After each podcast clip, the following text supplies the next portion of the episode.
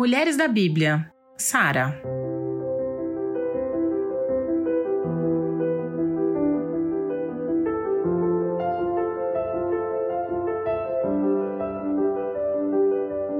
O episódio de hoje é dedicado a Sara, uma das mulheres mais conhecidas da Bíblia. Sara era muito bonita, esposa de Abraão, amada por ele. Porém, ela era estéril, então ela experimentava cobrança, humilhação e desprezo por parte da sociedade na qual ela estava inserida. Além, é claro, do desapontamento do próprio marido, a quem ela também amava.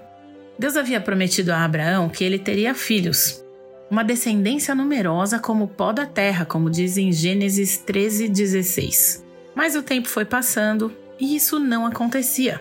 Então Sara, tentando pôr um fim ao sofrimento pela falta de um filho, fez com que uma de suas escravas, Agar, gerasse um filho de Abraão. Ismael nasceu, mas tudo isso foi motivo de muita confusão, de muitos conflitos, resultando na expulsão de Agar e de Ismael da casa de Abraão. Ou seja, os sofrimentos de Sara continuavam. Então, Deus também fez a ela a promessa de que seria mãe de nações.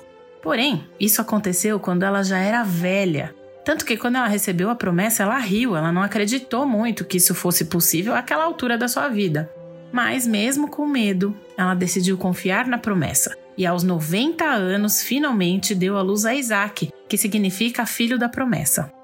Uma lição que devemos aprender com o exemplo de Sara é que precisamos tomar muito cuidado com o jeitinho que queremos dar para situações, enquanto nós esperamos o agir de Deus ou o cumprimento dos seus planos. Essa mania de acelerar os acontecimentos pode dar muito errado. E na verdade, nem a nossa falta de fé impede o Senhor de cumprir as suas promessas e de realizar os seus planos.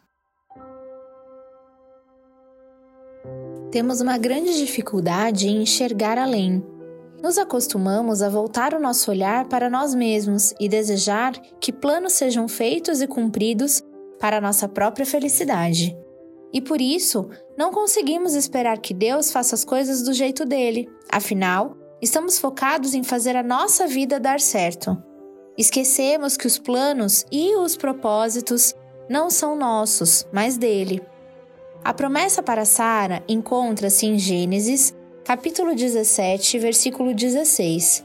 Vou abençoá-la, e dela te darei um filho. Sim, eu a abençoarei, e ela se tornará nações reis de povos procederão dela. Se olharmos para a história de Sara como Deus dando um filho a uma mulher, talvez possamos questionar a sua idade ou a demora da chegada de Isaac.